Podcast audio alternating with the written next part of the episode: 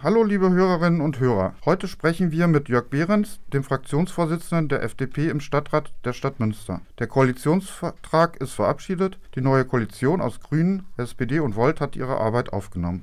Die FDP ist wieder einmal in der Opposition. Wir fragen nach, was es auf sich hat mit dem vermeintlichen Widerspruch zwischen autofreier Innenstadt und den Interessen der Gastronomie und des Einzelhandels. Ebenso fragen wir, was es auf sich hat mit der Forderung nach digitalen Endgeräten für alle Schülerinnen und das sofort. Ebenso stellen wir die Frage nach der Mitte der Gesellschaft und wo diese zu verorten ist. Herr Behrens, guten Tag. Als Teile des Koalitionsvertrages durch die westfälischen Nachrichten geleakt wurden, sagte Ihr verkehrspolitischer Sprecher Simon Haastert in den WN noch, statt Schnellschüssen brauchen wir ein durchdachtes Gesamtkonzept. Das heißt, wir müssen attraktive Mobilitätsangebote schaffen, wie ein Metrobussystem mit hoher Taktung und Park-and-Ride-Parkplätze mit guter Anbindung an die Innenstadt. Ein Metrobus-System will die Koalition auch. Park-and-Ride-Parkplätze am Rande der Innenstadt stehen auch auf der Agenda. Das Koalitionspapier liest sich wie ein Gesamtkonzept. Stehen Sie jetzt hinter der Koalition? Vor allem bei der Mobilität ist es besonders wichtig, die Reihenfolge einzuhalten und es richtig rumzumachen. Und mein Eindruck ist jetzt, wir sind ja auch gerade mitten in den Haushaltsberatungen im Rat, dass die Reihenfolge genau verkehrt rum ist. Also im Moment erlebt man von der Koalition ja im Bereich der Mobilität keine Innovation und keine Konzepte, sondern einfach nur eine Autoverhinderungspolitik. Das halte ich für grundlegend falsch, denn wir müssen erst mit anderen Verkehrsträgern, Fahrrad, ÖPNV, Metrobussystem, System die Innenstadt besser erreichbar machen, bevor wir dann darüber sprechen können, dass wir die Innenstadt nach unserer Auffassung zumindest autoärmer gestalten können. Und hier wird das Pferd von der falschen Seite aufgezogen. Und das ist in einer Zeit, wo es gerade auch der Innenstadt, Stichwort Einzelhandel, Stichwort Gastronomie, Stichwort Corona-Pandemie, sehr, sehr schlecht geht. Ein fatales Zeichen und äh, wirklich auch falsch. Ich habe das so verstanden, dass die Koalition im Endeffekt in den Nachverhandlungen gerade das nochmal umgedreht hat, dass wirklich erst also die konkreten Beschlüsse, die der Verkehrsausschuss mit Mehrheit von Grünen, SPD und Volt getroffen haben, sagen da eine andere Sprache. Wenn die Königstraße jetzt anders genutzt werden soll und damit auch das Parkhaus in den Arkaden umgenutzt werden soll, dann äh, zeugt das nicht für, für, für mich davon, dass man erstmal überlegen will, wie machen wir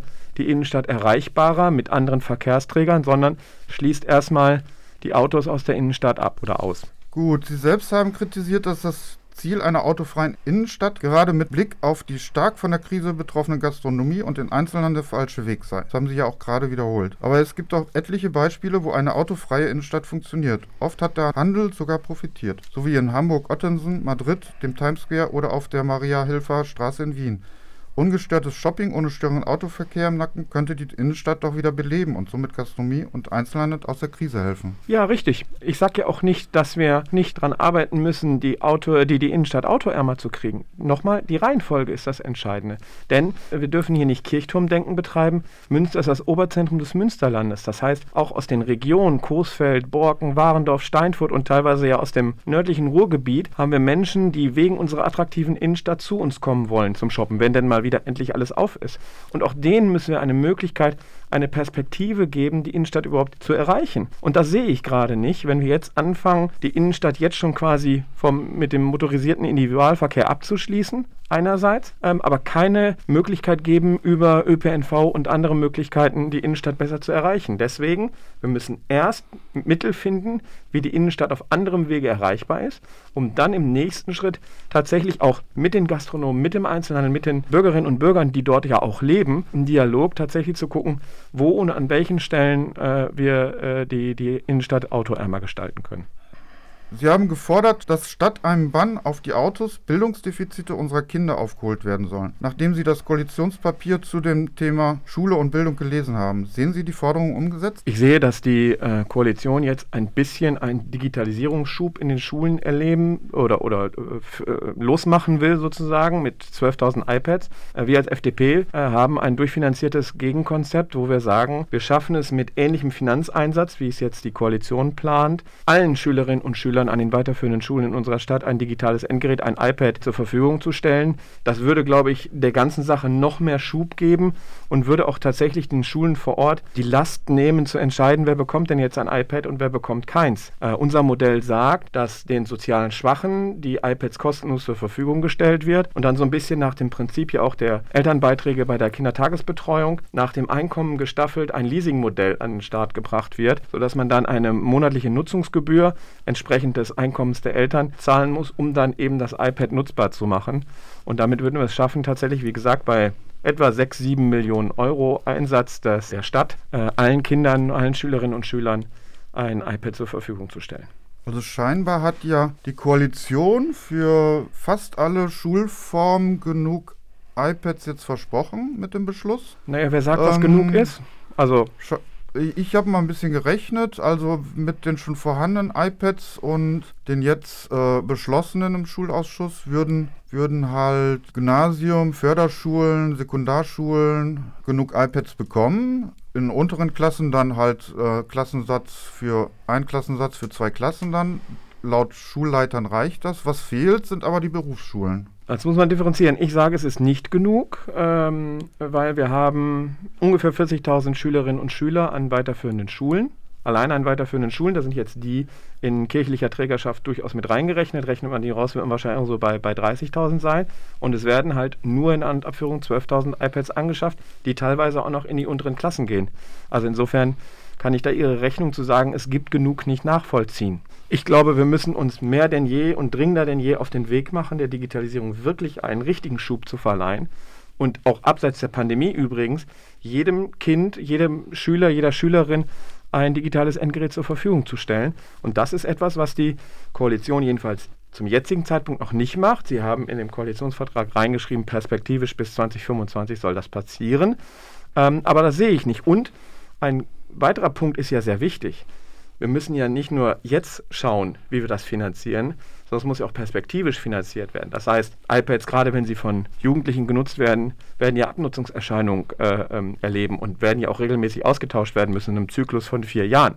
Jetzt hat man einmal Investitionen in den Haushalt eingestellt von 6 Millionen. Aber was ist denn in vier Jahren, wenn zumindest die Stückzahl, die jetzt angeschafft werden soll, sozusagen abgängig ist und wir neue brauchen? Darüber trifft die Koalition keine Aussage. Und das ist eben auch der wesentliche Unterschied zu dem Modell, was die FDP-Fraktion vorschlägt, zu sagen, erstens, jeder Schüler, jede Schülerin an der weiterführenden Schule bekommt ein digitales Endgerät. Und zweitens, wir haben eine Finanzierung, die einen ähnlichen Finanzeinsatz für die Stadt bedeutet ein Stück weit auch eine Gegenfinanzierung über die Eltern gehört zur Wahrheit dazu. Aber das ist etwas, was sich die Stadt dauerhaft über die nächsten acht Jahre beispielsweise sehr, sehr gut wird leisten können. Oder zumindest nicht gut leisten können, aber zumindest ist das etwas, was im städtischen Haushalt unserer Auffassung nach darstellbar ist. Und das halte ich für den nachhaltigeren Weg als das, was die Koalition jetzt beschlossen hat. Sehen Sie speziell ein Problem darin, dass auf jeden Fall ja Berufsschülerinnen und Schüler ausgenommen sind? Also Berufsschüler sind in der Tat auch ein Problem, dass sie nicht dabei sind. Wobei, da ist das Problem ein bisschen vielschichtiger. Da, da stimme ich dem Kollegen von den Grünen durchaus zu, die sagen, die haben schon vor Jahren beschlossen, dass sie an diesem Medienentwicklungsplan der Schulen nicht teilhaben wollen, sondern einen eigenen haben wollen. Deswegen müssen sie anders behandelt werden. Aber auch da, da hat die FDP-Fraktion beispielsweise schon im letzten Haushalt, also zum Jahr 2020, 8 Millionen Euro wollten wir in den Haushalt einstellen, um tatsächlich die Berufsschulen in unserer Stadt auch digital zu ertüchtigen. Sie sehen im Koalitionspapier nicht die Interessen junger Familien und Häuslebauer gewahrt. Der geforderte neue Stadtteil fehlt. Der Schwerpunkt liegt bei der Koalition nun wirklich nicht auf dem Eigenheimbau. Aber der Wohnungsbau soll forciert und somit der teure Wohnungsmarkt entspannt werden. Ist das in dieser Lage nicht wichtiger, viele Wohnungen zu schaffen statt weniger Einfamilienhäuser? Hilft das nicht auch jungen Familien? Man kann das eine tun, ohne das andere zu lassen. Auch der Bau von Einfamilienhäusern hilft dem Wohnungsmarkt, weil wenn beispielsweise eine junge Familie in ein Eigenheim einzieht, hat das Sogwirkung. Da, daraus resultieren sie zwei oder drei Umzüge aus verschiedenen Wohnungen und auch das hilft insofern dem Wohnungsmarkt tatsächlich zur Entspannung, wenn sie, wenn sie Einfamilienhäuser äh, bauen. Ich glaube, wir müssen eben beides tun. Wir müssen als attraktive Stadt ein attraktives Angebot für jedermann in unserer Stadt haben. Und da ist mein Eindruck schon, dass sehr darauf geguckt wird, dass wir eben im Wohnungsbereich was machen. Da machen wir übrigens auch zu wenig, ähm, aber eben nichts beim Thema Eigenheim. Und ich finde, es in unserem Land müssen Träume noch möglich sein und auch die Verwirklichung von Träumen müssen möglich sein. Und mein Eindruck ist, dass das in unserer Stadt immer schwerer möglich wird, gerade eben für junge Familien. Ich habe selbst zwei Kinder, würde mich insofern noch als relativ relativ junge Familie bezeichnen. Wir haben auch ein Haus gekauft, gebaut. Das ist sehr, sehr schwierig. Das ist auch finanziell sehr, sehr anspruchsvoll. Und auch übrigens dadurch, dass die Koalition jetzt weiter die Baustandards erhöht, wird das Bauen auch zukünftig noch, noch teurer. Und das wird es für junge Familien noch schwerer machen, hier in, in der Stadt heimisch zu werden. Und wir dürfen halt einen Fehler nicht begehen. Wir dürfen ja nicht glauben, wenn wir keine Einfamilienhäuser hier bauen in unserer Stadt, dass dann die jungen Familien beispielsweise sagen, na gut, dann gehe ich halt in eine Dreizimmerwohnung sondern die werden natürlich ins Umland gehen und werden eben schauen, wo sie da fündig werden nach einem Baugrundstück und dort bauen und werden dann womöglich in Münster arbeiten und dann kriegen wir wieder andere Probleme, Stichwort Verkehr. Also insofern, die Ausgewogenheit fehlt mir da und insbesondere auch tatsächlich der neue Stadtteil, weil wir haben so große Bedarfe, dass wir nach unserer Auffassung dringend in die Planung eines äh, neuen Stadtteils einsteigen müssen, der natürlich nicht nur Einfamilienhäuser dann dort sein sollen, sondern natürlich ein, ein Mischgebiet mit vielen äh, Bauformen.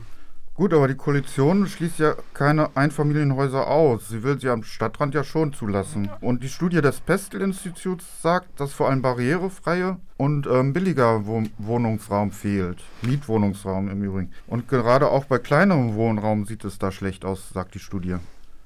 Also ich habe den Koalitionsvertrag jetzt nicht auswendig gelernt, aber nach meinem Dafürhalten taucht allein das Wort Einfamilienhaus nicht einmal auf. Insofern wird dem, der Frage des Einfamilienhauses dem, in dem Koalitionsvertrag keine, keine Priorität zugeordnet. Ich weiß aus der letzten Hauptausschusssitzung, dass da direkt bei einem Baugebiet am Maikorten direkt kritisch nachgefragt worden, müssen denn da so viele Einfamilienhäuser gebaut werden? Und auch in der Diskussion zwischen mir und Vertretern von den Grünen ist relativ schnell, relativ deutlich geworden, dass man eher der Auffassung ist, dass wir keine eigenen Einfamilienhäuser brauchen, ähm, sondern mehr Mehrfamilienhäuser äh, und dergleichen. Wir haben mit der Wohn- und Stadtbau beispielsweise ja eine kommunale äh, Baugesellschaft, die sich genau auch darauf konzentrieren muss, natürlich auch kleinere Wohneinheiten zu bauen, die auch ähm, am bezahlbaren Wohnraum weiter arbeiten muss. Wir haben die sozial gerechte Bodennutzung, die, glaube ich, gut funktioniert. Ähm, zumindest oder der, der, der Mechanismus funktioniert. Wir haben aber immer noch zu wenig Bauland. Der Mechanismus ähm, funktioniert und so langsam fängt es an zu greifen, habe ich den Eindruck. Ja, kann man auch so formulieren. Trotzdem glaube ich aber, dass wir in Summe immer noch zu wenig Bauland haben. Deswegen ja unser Ansatz eines neuen Stadtteils tatsächlich zu planen. Also manche Instrumente funktionieren. Das, das muss man der, der, der Ehrlichkeit halber auch sagen es war ja nicht alles schlecht in den vergangenen Jahren bei dem Thema Wohnen. Das hat schon Priorität nach meinem Dafürhalten bei, bei, bei jeder Partei oder jeder Fraktion im Rat gehabt. Wir haben da auch vieles gemeinsam auf den Weg gebracht, aber es braucht natürlich auch Zeit. Und ich glaube, wir hätten an der einen oder anderen Stelle natürlich energischer und auch früher in, in diverse Planungen einsteigen müssen, denn das ist natürlich schon das Problem, dass gerade der Prozess vom, vom, vom, von der Identifizierung eines äh, Bauland bis hin zur Realisierung, bis zur Baureifmachung, bis dann schlussendlich da Wohnungen, Häuser oder was auch immer draufstehen, da vergeht natürlich eine enorme Zeitspanne. Und auch da müssen wir sagen, müssen wir eigentlich auch schneller werden. Die Union hat massiv die Förderung und Bevorzugung der Biolandwirtschaft auf städtischen landwirtschaftlichen Flächen kritisiert. Wie steht die FDP dazu? Da zielen Sie ein Stück weit auch auf die, auf die Vorlage ab, wo es darum geht, ob Münster ähm, einem, einem Zusammenschluss von Biostädten beitritt oder nicht. Auch wir werden diese Vorlage ablehnen, weil wir das durchaus kritisch sehen. Biolandwirtschaft ist wichtig, aber auf der anderen Seite, die, die konventionelle Landwirtschaft betreiben, machen das ja nicht schlecht. Auch da gibt es sehr, sehr verantwortungsvoll oder der überwiegende Teil ist sehr, sehr verantwortungsvoll beim Thema Landwirtschaft. Und insofern die Fokussierung hier jetzt auch auf rein Bio und auch die Bevorzugung am, am Kriterium Bio ähm, halten wir für nicht richtig und deswegen lehnen auch wir das ab. Könnte das nicht eine Sogwirkung sein, dass die Leute umstellen auf Bio? Glaube ich nicht, aber ähm, ich will ja die Menschen auch nicht umerziehen, ähm, sondern ich möchte denen ja auch Wahlfreiheit geben. Also es ist nicht mein Ansatz, die, die Leute dahin zu drängen, nur noch Bio zu kaufen. Mein Ansatz ist vielmehr auch in der konventionellen Landwirtschaft Standards zu entwickeln, mit denen man gut landwirtschaften kann und trotzdem auch die Belange des Klima, des Umweltschutzes und des Tierwohls beispielsweise auch gerecht zu werden. Also sozusagen Biolandwirtschaft Light, oder? Nein, Bio, also Bio ist ja nochmal ein, ein besonderes Gütesiegel. Ich glaube ja, aber auch ja. unterhalb dessen ähm, kann es Standard geben, die, die da an der Stelle ausreichend sind. Gut, Sie wollen die vergessene Mitte in der Opposition darstellen. Die würde bei der Koalition untergehen. Vertreten die Koalitionsparteien nicht auch die Mitte, nur eine andere? Die Grünen sind doch selber längst in der bürgerlichen Mitte angekommen. Ja, sagen Sie, sage ich was anderes. Die Gefahr von Politik ist ja immer, dass man ein Stück weit auch Politik insbesondere sozusagen für die, für die Ränder machen, für die, für die Älteren, für die Schwächeren, für die Ärmeren, was auch völlig in Ordnung ist. Aber nichtsdestotrotz, am Ende des Tages muss man auch immer gucken, das muss ja finanziert werden. Das, was man schwächeren äh, äh, Gruppen geben möchte, wo ich voll hinterstehe, müssen halt andere auch erwirtschaften. Und diese Mitte meine ich damit. Damit meine ich zum Beispiel eben auch die junge Familie mit zwei Kindern, mit einem Kind, wo beide voll berufstätig sind.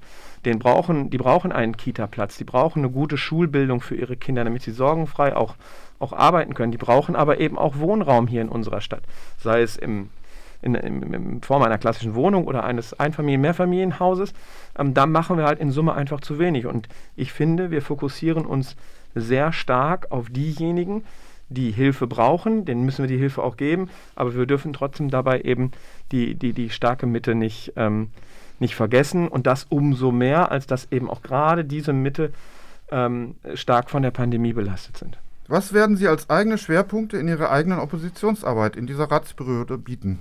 Wir haben ja schon als erste Fraktion in diesem Kalenderjahr ähm, den Schwerpunkt beim Thema Digitalisierung für Schulen äh, gemacht. Wir haben auch im Wahlkampf das Thema Mobilität als einen Schwerpunkt für uns identifiziert. Wir werden da auch weiter konstruktiv äh, äh, mitarbeiten und Wege und Konzepte aufzeigen, wie wir die Mobilität unserer Stadt dahingehend äh, verändern können, dass die Innenstadt beispielsweise äh, autoärmer wird. Aber auch gerade in den Stadtteilen, wenn ich mir das angucke, beim Thema Eschstraße in Wolbeck, wo ich wohne, man kann nicht einfach einen Ortskern abschließen ähm, und gleichzeitig eine notwendige Umgehungsstraße nicht bauen. Also dieses, dieses, dieses sehr ideologische, das werden wir nicht mitmachen und da werden wir auch immer die Stimme der Vernunft sein und bleiben und auch den Finger in die Wunde legen und sagen, ähm, dass man bei, bei allen berechtigten Interessen des Klimaschutzes, des Umweltschutzes, des Lärmschutzes, wenn es um, um, um das Thema Auto geht, aber den Fokus auch nicht verlieren kann. Und Ganz häufig und insbesondere beim Thema Mobilität ist die Reihenfolgeentscheidung. Welche Maßnahme treffe ich wann, damit ich am Ende das Ziel erreiche? Und da scheint es mir gerade in der Koalition noch großen Nachholbedarf zu geben. Werden wir sehen. Ich danke für das Gespräch. Sehr gerne.